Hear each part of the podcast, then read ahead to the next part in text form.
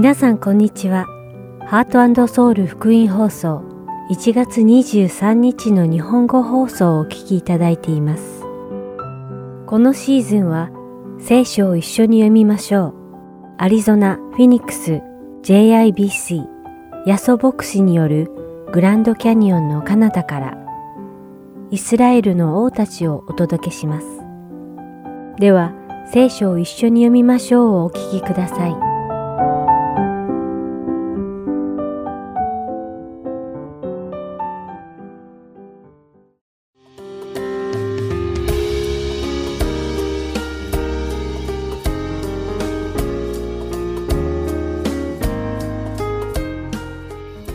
皆さんこんにちは。聖書を一緒に読みましょう。三条の水訓編のお時間です。お相手はダイヤモンド優子がお送りします。皆さんはお腹が空いた時、どのようなことを考えますか？ほとんどの人はできるだけ早く自分の空腹を満たしたいと考え、食べること、もしくは食べ物のことで頭がいっぱいになるのではないでしょうか。そこで今日皆さんと一緒に学んでいく聖書の御言葉は、マタイの福音書の五章六節に書かれてある、義に植え乾く者は幸いです。その人たちは満ち足りるから。という箇所です。イエス様は義に植えて義に乾いた者たちには福があるとおっしゃいました。義とは正しいこと、もしくは正義を意味します。そして正しいこととは神様の御言葉であり、正義とは神様のご意志なのです。ですから、義に植えて乾くということは、すなわち神様の御言葉がなされるよう、もしくは神様の身旨がなされるよう強く願うことなのです。それはつまり、神様の身旨が私の人生とこの世になされることを切に願うことを意味します。そしてまさにこのような人は祝福されるというのです。それはまさにお腹が空いた時の私たちの状態と似ています。お腹が空いている時は食べることで頭がいっぱいになります。どうにか空腹を満たそうと食べることばかり集中して切に願いますね。義に植えて乾くのもこれと似ています。義がなされるようにそのことばかりに集中して頭がいっぱいになって願うからです。そしてさらにもう一つ言及するなら、私たちは空腹でも食べるとお腹がいっぱいになりますが、その満腹感はずっとは続きません。お腹の中の食べ物が消化されたら、私たちは再びお腹が空いてきます。同じように義に植えて乾いている人もその乾きを一度満たしたからといって終わりません。神様が神様の国を完全に治めるその最後の日になるまで義に植えて乾くことが継続して何度も繰り返されるのです。私たちが世俗的なことで植え乾く人ではなく、義に植え乾いた人になることを切に願います。そしてそのように義に植え乾いた私たちに神様が義で私たちのお腹をいっぱいにさせてくれることを願います。それでは今日の聖書を一緒に読みましょう。三条の水訓編はここまでです。お聴きくださりありがとうございました。それではまた来週お会いしましょう。お相手はダイヤモンド優子でした。さようなら。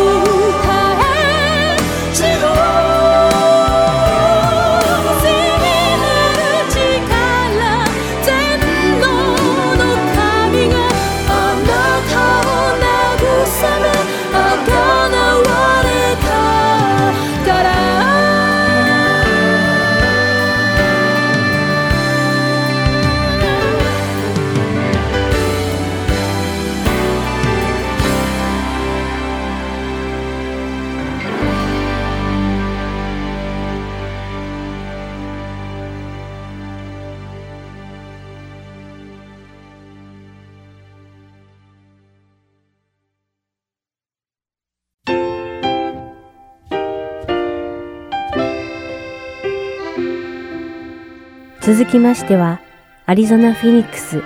JIBC ヤソ牧師によるグランドキャニオンの彼方からをお聞きください。今日のタイトルは、ペンテコロナです。ヤソ先生のお話を通して、皆様が恵みのひとときを送られることを願います。久しぶりですね。えお久しぶりでございます。私、この教会の牧師のヤソと申します。皆さん覚えていらっしゃいますか？はい。えー、しばらくですね、えー、教会でなかなかね、一緒に礼拝できることができなかったんですが、今日は教会でこうやって一緒に礼拝できることを嬉しく思います。皆さん聖書持ってますか？聖書。聖書をお持ちの方は、使徒の働きの2章を開いておいてくださいね。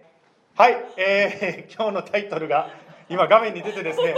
これヘンテコナ、ヘンテコナじゃないですよ、これ。ヘンテコナじゃなくてペンテコロナでございます。まあ、使徒の働きの2章はペンテコステの話なんですけど、それとコロナをですね、くっついてペンテコロナというヘンテコな名前になっておりますが、ではですね、今から御言葉を読む前に、まずは一緒にお祈りして、それから一緒に御言葉を開いていきたいと思います。ではどうぞ目をつむっていただけますか一緒に祈りましょう。ハレルヤイス様、主の皆を賛美いたします。一緒にあなたを礼拝できることを感謝いたします。このクリスマスの時期、どうぞ私たちが今年しか味わえない、そんな素晴らしいクリスマスを体験させてください。どうぞこの話を聞くすべての方に、あなたの触れてくださいます。病の方、どうぞ癒してください。今、本当に寂しさを覚えている方、孤独を感じている方、どうぞあなたの励ましと力が与えられます。今日こうしてあなたを礼拝できることを感謝いたします。イエス様の名前によって祈ります。アメン。はい。それではですね、聖書を開きたいと思いますが、聖書はですね、使徒の働きの2章の1節からですね、読みたいと思っております。はい。2章の1節から3節まで。五巡節、これはペンテコステというふうにはカタカナで言いますけども、五巡節の日になって、皆が一つところに集まっていた。すると突然、天から激しい風が吹いてくるような響きが起こり、彼らのいた家全体に響き渡った。また炎のような分かれた舌が現れて、一人一人の上にとどまった。はい、今日はですね、この使徒の働きの2章から3つのポイントでですね、学んでまいりたいと思います。まず最初のポイントはですね、精霊が一人一人に臨んだということであります。一人一人の上に臨んだということですね。まあ、精霊というのは違い方するならば、神様が一人一人に臨んだということで。まあ、クリスマスって言いますとですね、クリスマスというのはイエス様が人としてこの地上に来られた。そんな時だというふうに覚えられていますね。イエス様は、まあ、インマヌエル、つまり神が私たちと共におられるとまで呼ばれましたよね。このペンテコステのこの出来事というのは、神が具体的に私たち一人一人と共におられた、おられることになったその出来事をペンテコステと言います。ご存知のようにですね、私たちはですね、コロナにかかってしまいました。まあ、しかし本当に皆さんのお祈りに感謝です。回復いたしまして、こうして今日一緒に礼拝できることを嬉しく思います。今日はですね、ペンテコステに無理やりコロナという言葉をくっつけたタイトルから分かるように、ちょっとね、やはりコロナ体験者としての、まあ、証も入れながら、今日のこのペンテコステの話をですね、していきたいと思うんですけど、実際にですね、コロナにまかかってみて、最初に私は感謝したことがあります。それはですね、医療従事者の方々の尊い働きであります。まあ、最初ですね、なんていうんですか、あの、ある時ですね、こう、ちょっとこう熱っぽい感じがしたんですね。で、ちょっとこう、筋肉痛のような感じが出てきました。まあ、大体そういうことが起こる時っていうのは、私はあの、風邪をひいた時にそんな状況が起こるんですけど、またその前の日、実は徹夜してたところもあってですね、ああ、ちょっと仕事しすぎかしら、なんて思ってしまいました。しかしですね、まあ、微熱、筋肉痛、考えてみたらですね、普通だったら風邪で終わらせてしまうところなんですけど、一応、今コロナが流行ってますから、念のためですね、テストだけでも受けようかなと思ったんです。そしたら調べてみたらですね、24時間ですね、ずっと検査を続けている人たちがいるんですよ。広い駐車場にですね、車が列に並んでですね、24時間、1台1台来られた方たちのテストをしてるんです。最初ですね、まあ、テストを受けるっていうのは私もちょっと緊張しました。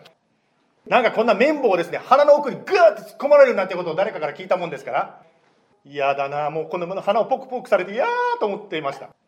ところが私たちが行ったところはですねすごくですね本当に優しい、ね、丁寧にですね看護婦の方がですね対応してくれましたそしてですねこの綿棒をですね私の鼻の穴にちょっちょっとこうつけるんですねそれだけそれだけでまあ陽性っていうのが分かったんですけどまあそれだけだったんですよしかし、感動したのは本当にですね、24時間ですよ。もうひっくり主に来る車一台一台に本当に丁寧に対応していらっしゃるその医療従事者の方たちの姿に私はとっても感動しました。アメリカではですね、9-11の時はですね、本当に消防関係者の方たちがヒーローになりましたよね。この2020年、コロナとの戦いのヒーローっていうのは、私は医療従事者の方たちだと思っています。ですから皆さんの中でですね、本当に皆さん自身が働いている方、またご家族にいらっしゃる方、本当にその働き感謝したいと思います。ね、もう拍手を送ってね、もう本当にありがとうございます。本当に皆さんのですね、日夜のその働き、またその支えていらっしゃる家族の方の働き、本当に私たちは感謝しています。ありがとうございます。このようにですね、コロナを実際体験してみて、まあ、感謝したことはその医療従事者の方たちのことだったんですけども、他にもありました。それはですね、たくさんの一人一人のクリスチャンの働きに私は感謝をしたんです。ある時ですね、まあちょっと熱が出て、こう、ちょっと寝にくい夜がありまして、で、まあ YouTube をこうつけたんですね。そしたらライブワーシップっていうのがポーンと出てきたんです。全然知らない名前の教会です。もちろん、ちゃんとですね、何を教えてるかを調べてですね、あ、これはカルトじゃない、本物の、まあ、教会だということを見た後ですけども、まあ、その教会の礼拝を私は見始めました。有名な教会ではなかったんですが、しかしですね、私が見たのはですね、夜の賛美集会やってたんですね。賛美リーダーが賛美をして、その賛美の間に牧師が出てきて、皆さん祈りましょうと言って祈っている、そんな感じの集会でした。もうずっとですね、2時間ぐらいの集会ですね。賛美をして祈って、賛美をして祈ってということをずっと Facebook ライブでやってました。まあ、あの YouTube ですか？ごめんなさい。YouTube ライブなんですけども、まあ、とにかくですよ。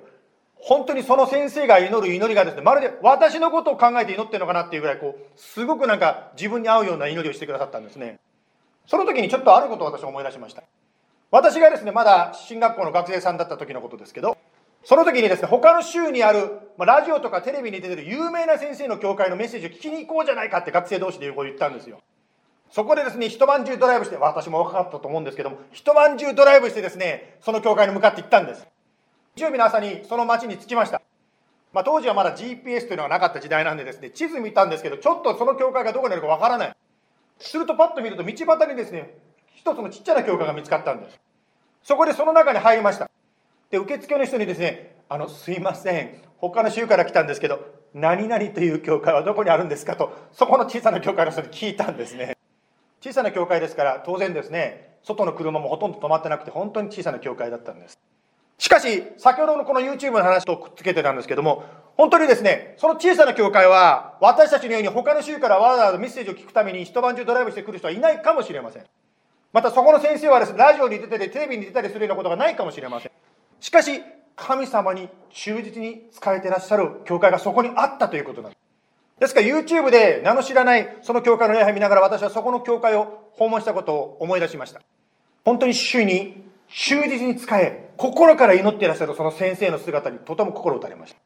まあ、教会というのはですね、本当に様々な教会があるということがわかりますね。そして神様はそれぞれの教会を用いられるわけですね。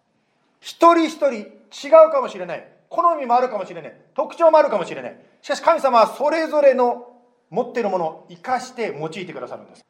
先週私たちが礼拝しているこの場所はですね、実は私たちの教会の近くにあるフィルアム教会というですね、フィリピン系のですね、教会なんですけども、その教会の人が来てですね、これを全部除菌作業してくださったんですね。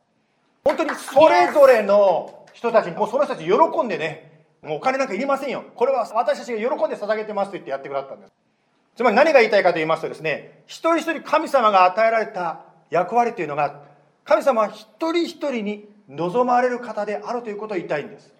それが大きなですね何万人も人たちが集めてお話しする牧師さんであれまたは忠実に賛美をリードする賛美リーダーであれまた教会を掃除するそのような働きをすることであれ一人一人に神様は望んだ。ペンテコステはそのような一人一人の大切さということを改めて思わされる時ではないでしょうか。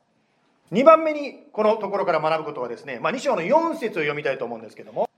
2章の4節にこう書いてありますね。すると、皆が精霊に満たされ、御霊が話させてくださる通りに他国の言葉で話し出した。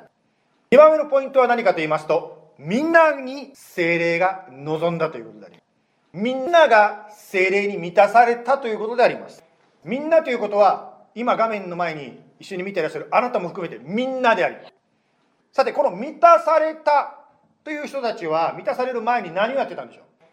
えー、使徒の働きの一章の14節を読みますと、こう書いてありますね。この人たちは、婦人たちやイエスの母、マリア、およびイエスの兄弟たちと共に、皆心を合わせ、祈りに専念していた。みんなが心を合わせて祈っていたと書いてあります。まあ今コロナの時代でありますが、私たちキリスト教会は一緒に集まることにこだわりますよね。というのは、クリスチャンたちが一緒に集まって心を合わせて祈るならば何かが起こるからであります。また何かが起こったからであります。いやー、しかし本当にね、コロナの話にもまた混ぜていきますけど、私たちいとも簡単にですね、こんな簡単に完成すると思いませんでした。もうですね、映るときはこんなに簡単に映るのかなと思いました。逆に言うとですね、今までコロナに移らなかったのがどれだけ神様の恵みだったのかということを改めて思いました。以前もですね、私は、まあ、ある方と話したときに、その方はとっっても健康に気をつけてたんですけど、なんとその本人が病気になってしまうんです。コロナではないんですけど。そのことと今回のコロナのことを考えて思うときに、かかるときっていうのはかかるんだなっていう、ちょっと変なことを考えてしまいました。まあ、かからないということ、病気にならないということ、これは神様の恵みなんだなということをですね、改めて思います。もちろん、先ほども言いましたようにですね、私たちは来週から in person で集まることに戻りたいと思いますが、しかし、お互いに十分に気をつけて、マスクをしたり、手を洗ったり、ソーシャルディスタンスを保ったり、もう本当に基本かもしれないけども、私たち人間としてできることは精一杯やっていきたいと思います。また私たちが体験したように、ちょっと風邪っぽい感じがする時もあるかもしれません。ちょっと微熱があったり、関節、喉が痛かったり、そういう時はぜひですね、あなたのために、また周りの方のために、ぜひ、教会をお休みして、ビデオで礼拝してください。一緒にクリスチャンが心を合わせて祈る時に、精霊の満たしがみんなに起こったわけです。みんなに起こるということは、あなたにも私にも起こりうるということで、私たちはこのように神様が満たしてくださるわけですが、先ほども言いましたように、じゃあ、コロナで集まれない場合はどうしたらいいんですかということになる。もちろん、先ほども言いましたように、健康で問題がないならば、ぜひ集まれるならば集まりましょう。しかし、集まれない場合も、ビデオで一緒に集まるということを、今の時代は体験できますよね。まあ、私たちもですね、このコロナを通して、この JBC 自身もいろいろと教えられたというか変わりました。前はですね、まあ、いろんなところで礼拝するような、そんなビジョンを持った教会でした、去年までは。今の私たちの教会のビジョンはどういうものかと言いますと、まず礼拝はここで、一箇所で、この礼拝堂で一緒にやりましょうという教会。それだけではなくて、インターネットを使った outreach をこれからも増やしていきたいと。というのは、アリゾナ州はですね、本当にですね、広いです。ですから、一緒に1時間かけて集まることもできますし、別にそれがいらないと言ってませんが、それだけではなくて、インターネットを使って一緒に、ズームだのですね、まあ、礼拝を YouTube でやってみたり、いろんな形でこれからもつながりを強めていきたいと思って。もちろん、一緒に集まることはビデオを完全に置き換えることはできませんが、しかし、ビデオで礼拝するときにですね、そこから力を受ける、つまり満たしを受ける礼拝の仕方というのも実はあるんです。それはどういうことかと言いますと、傍観者ではなくて、参加者として一緒に礼拝に参加するということです。ですから、マットさんがですね、立ってくださいと言ったら、立ちましょう。あの、そして、一緒に歌うときはですね、画面に字を出しているのでですね、できたら声を出して歌っていただきたい。また、祈りましょうという時もですね、一緒に心合わせて祈っていただきたい。また、こうしてですね、メッセージを聞いたり、賛美している中で、ある言葉が心に湧いてきたときはですね、ぜひ、そのことをイエス様に祈ってください。また、私たちがこうして聖書の言葉を画面に出しながら一緒に礼拝してますが、メッセージを聞きながらですね、ぜひ、イエス様に問うてほしいんです。質問してほしいんです。イエス様、あなたは今日のこのメッセージを通して、私に何を語りたいんですか？そんなことをイエス様に聞いてほしいんです。一緒に求めていくときに、精霊は皆に望みました。はい、これが2番目ですよね。精霊はみんなに望むということであります。はい、最後に3番目を読みたいと思うんですけども、はい、えー、3番目のポイントはですね、精霊は力をくださるということです。今日ですね、これちょっと余談になるんですけど、私ね、先ほどマットさんと一緒に歌ってる時ですね、歌ってるとですね、咳が出てきちゃったんですね。これはやばいなと、喉飴持ってくの忘れちゃったし、説教中、うんやってたら聞く皆さん聞きづらいだろうなと思いながら、私はちょっと一瞬賛美中焦ってしまった、実を言うと。ところが、ここに立って喋り出すと咳が止まっちゃったんですよ。これ、精霊が力くださるって言ってますけど、これ頭の知識じゃなくて、力くださるんですね、神様。さて、聖書箇所はですね、使徒の働きの2章の23節です。23節と40節でペテロが言った言葉を読みますね。ペテロはこう言いました。あなた方は神の定めた計画と神の余地とによって引き渡されたこの方を不法な者の手によって十字架につけて殺しました。40節。ペテロはこの他にも多くの言葉を持って証しをしこの曲がった時代から救われなさいと言って彼らに責めたのです。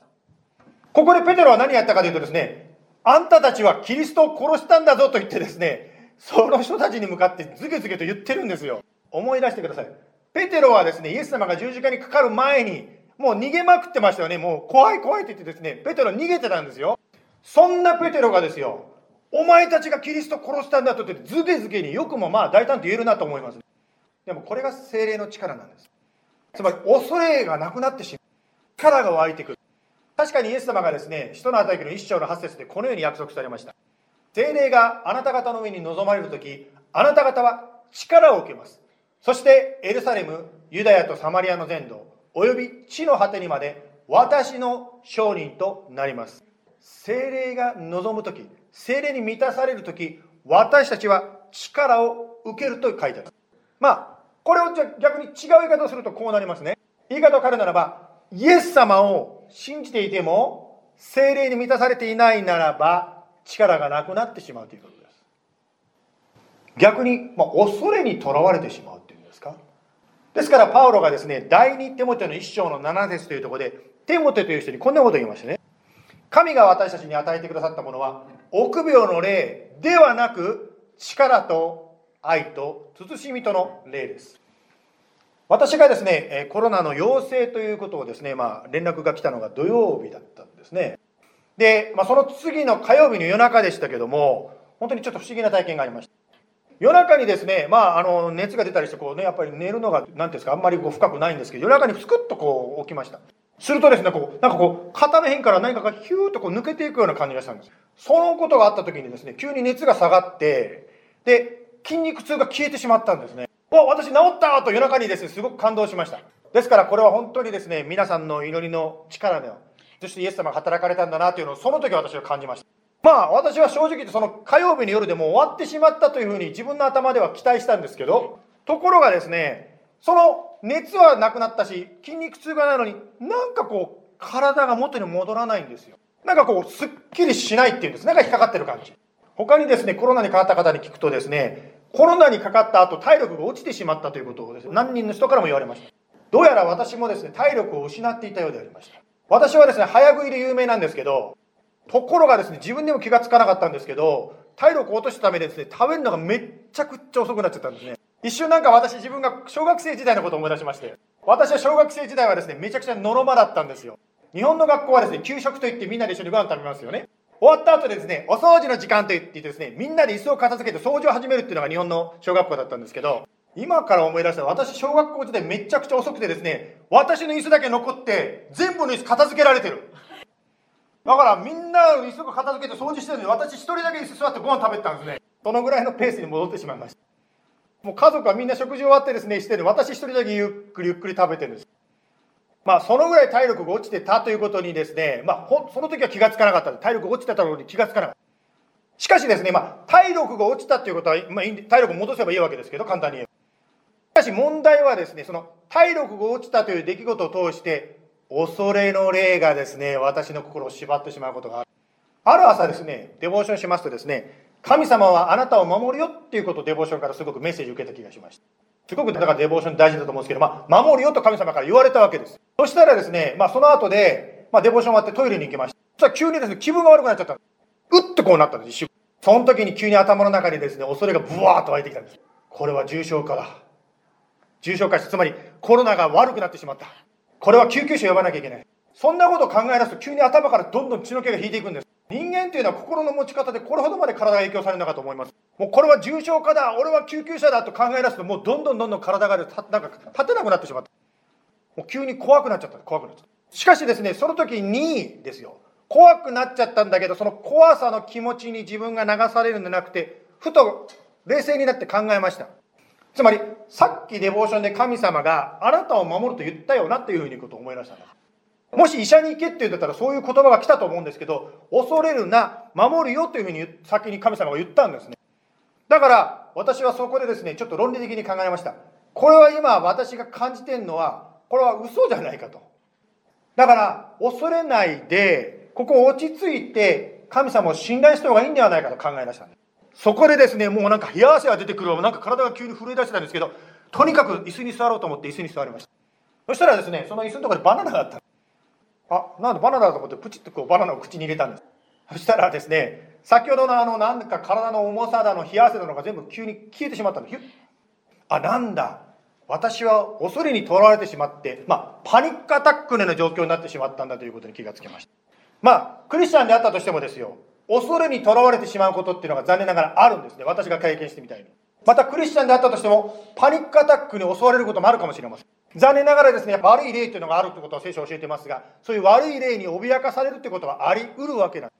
また、なんていうんですか、こう夜、不安が襲ってきてですね、眠れなくなるということもあり得るでしょう。あります。今年ですね、世界を支配した一つの大きなものというのは、恐れの霊ではないでしょうか。いろんなニュースの報道にですね、もう振り回される。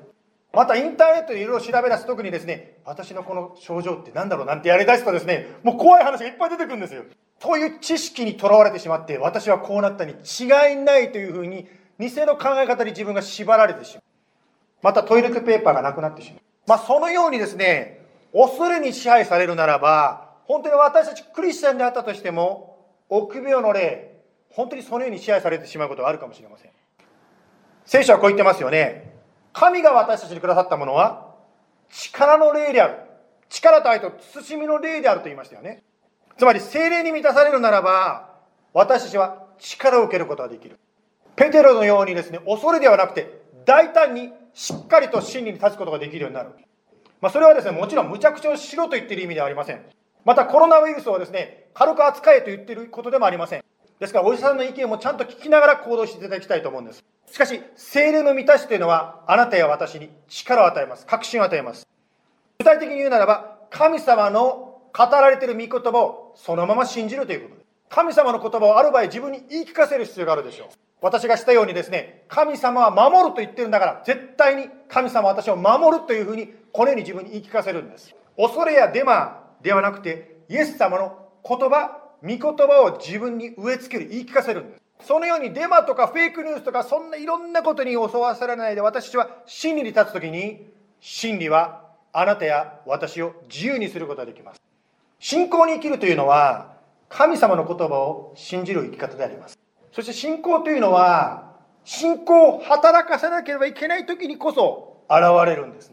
つまり恐れてもいいんです。恐れた時にどうするかであります。恐れた時に神様イエス様を信じるそれが信仰の生き方であり、今日はペンテコステの話からですね、3つのことを学んでまいりましたね。精霊は一人一人に望むということを学びました。また精霊は求めるみんなに望むということを学んでまいりました。そして精霊は力をくださるということを学んでまいりました。お祈りしましょ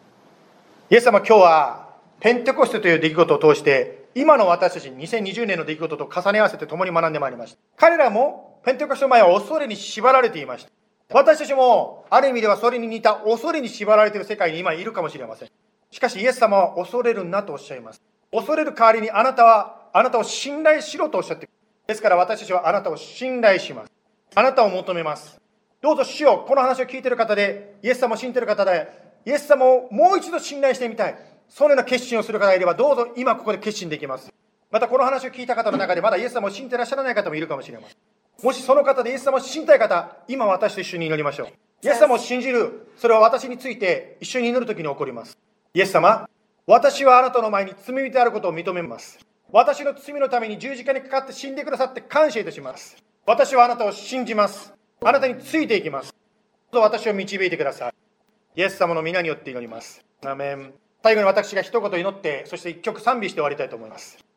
イエス様、こうして今日、あなたを礼拝できたことありがとうございます。あなたは今も生きておられます。私たちの人生の中で働いておられます。どうぞ主をお一人お一人の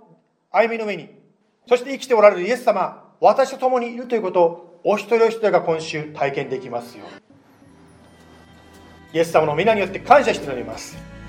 アメン。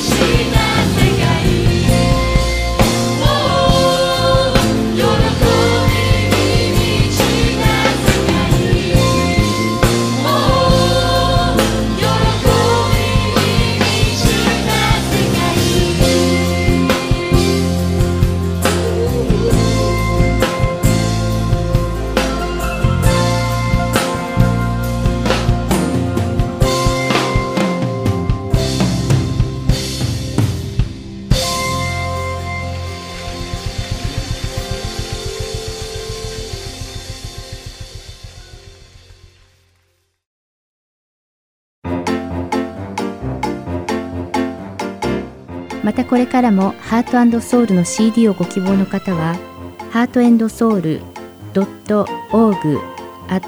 gmail.com heart and seoul.org アットマーク gmail.com までご連絡ください。ご連絡いただき次第送料無料にて送らせていただきます。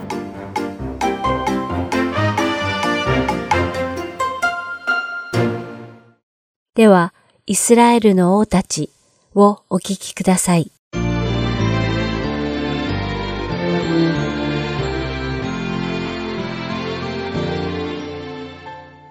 皆さんこんにちは。イスラエルの王たちの時間です。お相手は横山まさるです。早速ですが、今週も先週に引き続き、アハブ王について調べていきましょう。さて、先週の放送では、アハブ王は誰よりも主の見前でさらに悪を行った王だったということを学びました。そしてそのように聖書史上最悪の評価を受けていた悪い王ではありましたが、宿敵アラムのベン・ハダテ王との戦いでは、主の預言者により告げられた主の指示に従い、大勝利を得たこともお話ししました。この戦争で奇跡的な勝利を得て、意気揚々と戻ってきたアハブ王の前に、以前にも出てきたあの預言者が再び現れ、主の御言葉を彼に伝えます。それは、その年が明けて次の年の今頃になると、アラムの王が再び攻めに登ってくるから、その戦争に備えて力を養いなさいというものでした。そして無事に年が明けましたが、主の預言者の予言通りにアハブ王の宿敵ベンハダテはアラムの民を召集し、アフェクに登ってイスラエルと戦う準備をしていました。アフェクという場所はトランスヨルダン北部に位置しており、ダマスコとベテシェン、またイズレエル平野をつなぐ経路上にあった町でした。アラムと初めて戦った産地での戦争とは勝手が違い、アハブ王は平地で戦う準備をしなければなりませんでした。アラムのベン・ハダテ王がわざわざ平地での戦争をしようとした理由が、列王記第一の第20章23節に書かれています。読んでみましょう。その頃、アラムの王の家来たちは王に言った。彼らの神々は山の神です。だから彼らは私たちより強いのです。しかしながら私たちが平地で彼らと戦うなら私たちの方がきっと彼らより強いでしょう。とあります。アラム王の家来たちはイスラエルの神は山の神だから産地での戦争は強いからアラムは負けてしまったが、平地で戦えば山の神であるイスラエルの神は、イスラエルを助けることができないから必ずアラムが勝つはずだと言ったのです。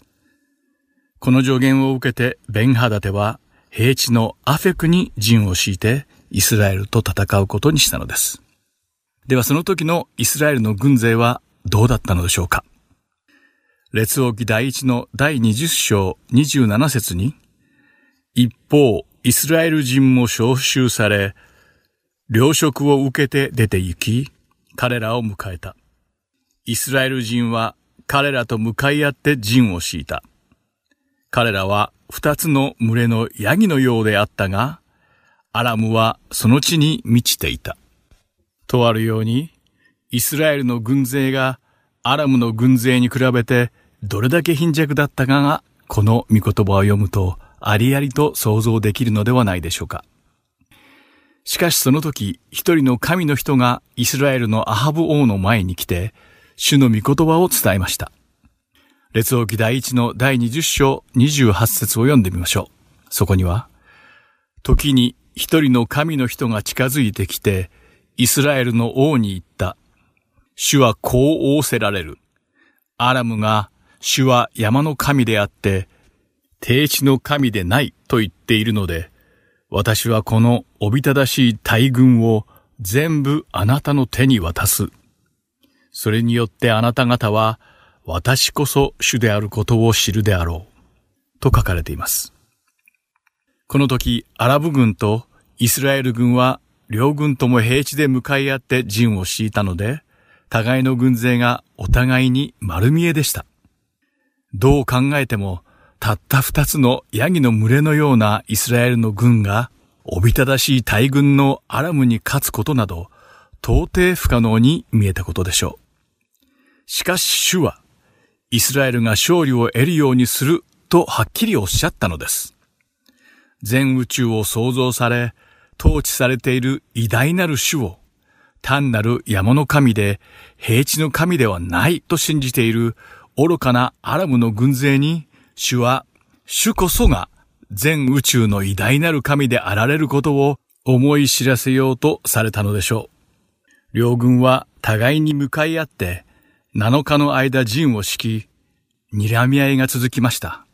そしてとうとう7日目に戦いが始まったのです。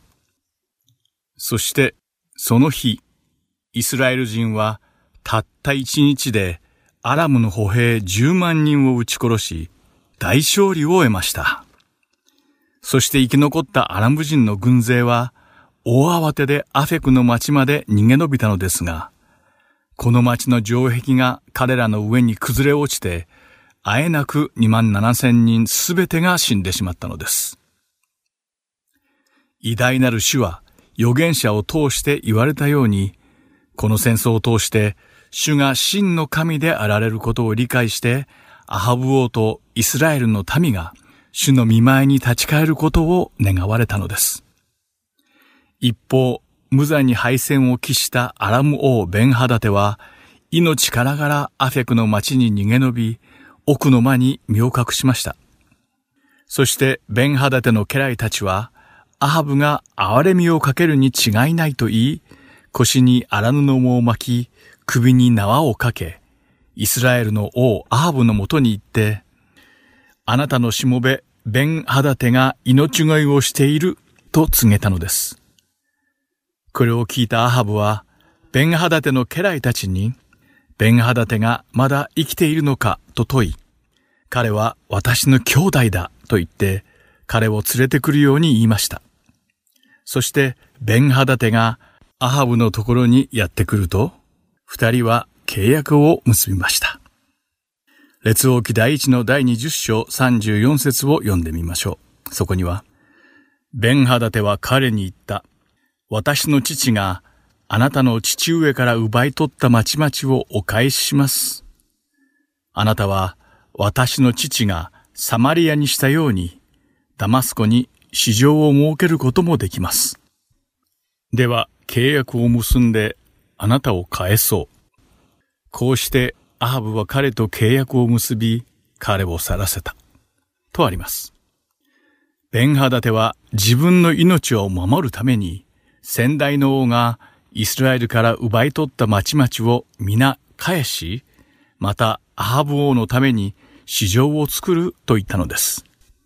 つまり、ベンハダテの父がイスラエルから奪い取ったサマリアの貿易市場で巨万の利益を得たように、アラムにあるダマスコに貿易市場を築いて、アハブ王が利益を得るようにしますと言っているのです。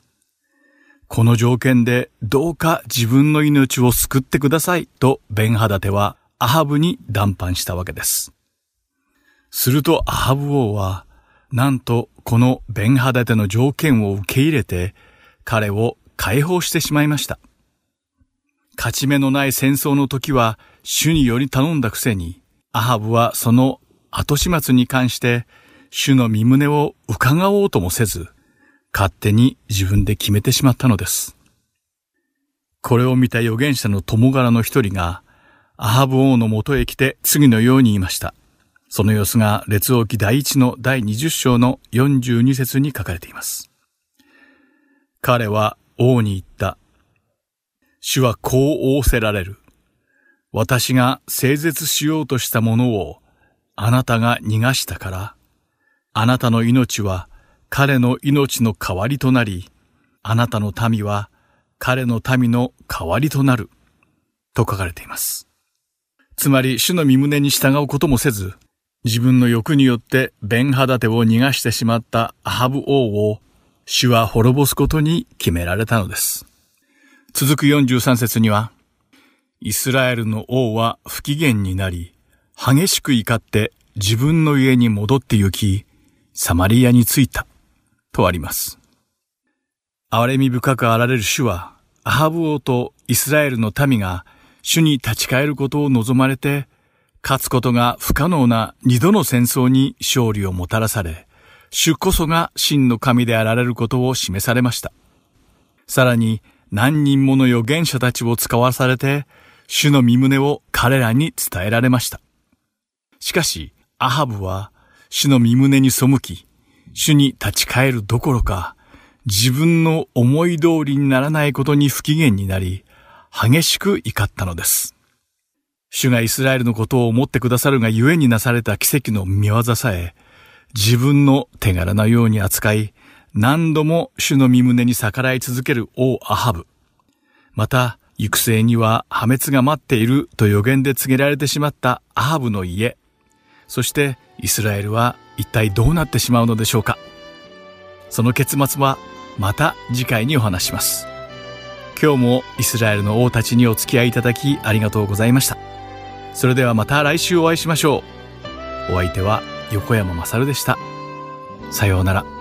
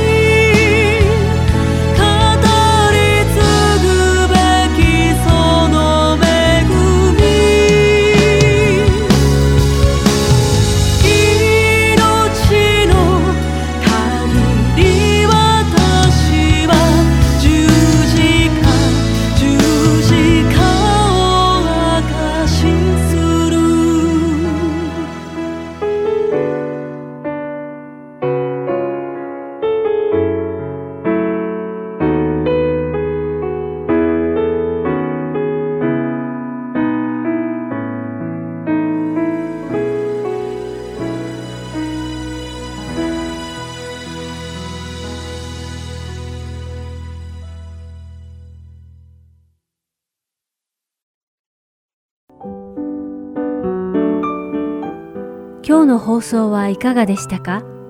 最後までお付き合いくださりありがとうございました。また来週お会いしましょう。